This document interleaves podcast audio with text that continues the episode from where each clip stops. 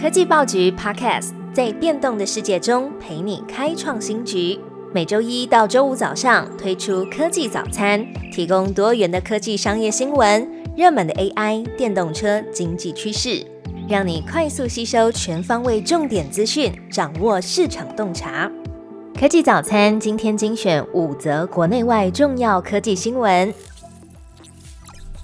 今天前两则新闻有关科技公司的财经表现。ARM 股票狂涨后下跌，行情就像放烟火。分析师认为，先别急着买。软银旗下晶片公司 ARM 九月中在美国上市，股价第一天就大涨百分之二十五，但之后的表现都下滑，短短几天市值就大减。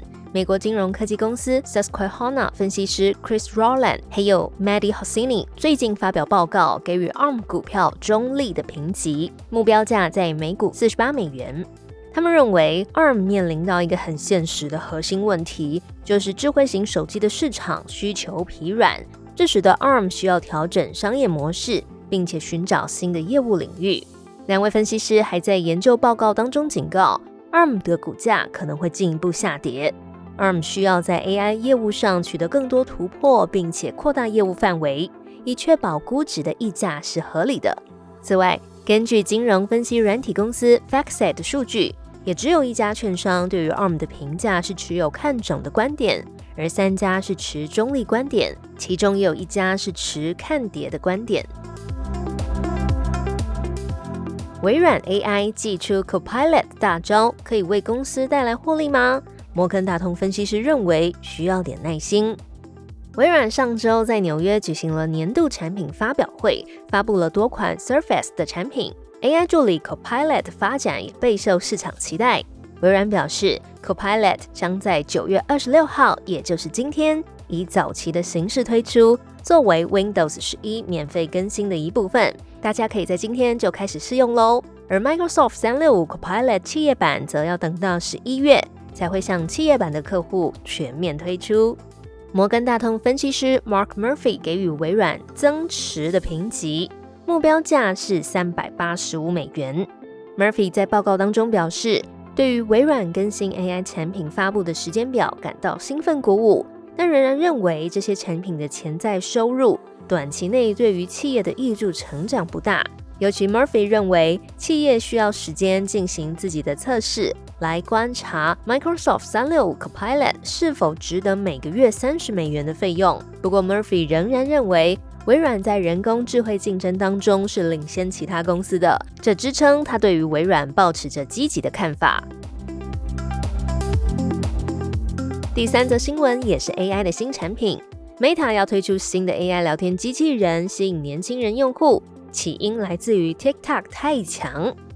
Meta 即将在台湾时间九月二十八号的凌晨举办 Connect 大会。根据消息指出，Meta 预计在公司大会上推出一系列具有个性的 AI 聊天机器人。这些机器人被内部命名为 General AI Personas，为了就是吸引更多的年轻用户。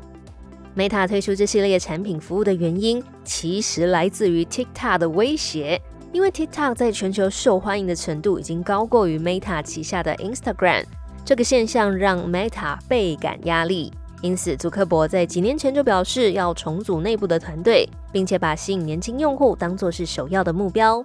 Meta 这一次也预计推出这些具有个性的 AI 聊天机器人，为年轻用户提供更加有趣的互动体验，增强 Meta 在社交媒体市场上的竞争力。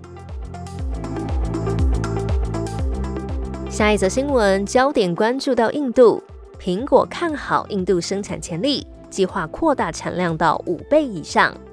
市场传言，苹果公司计划在未来五年内扩大印度的生产规模到现在的五倍以上。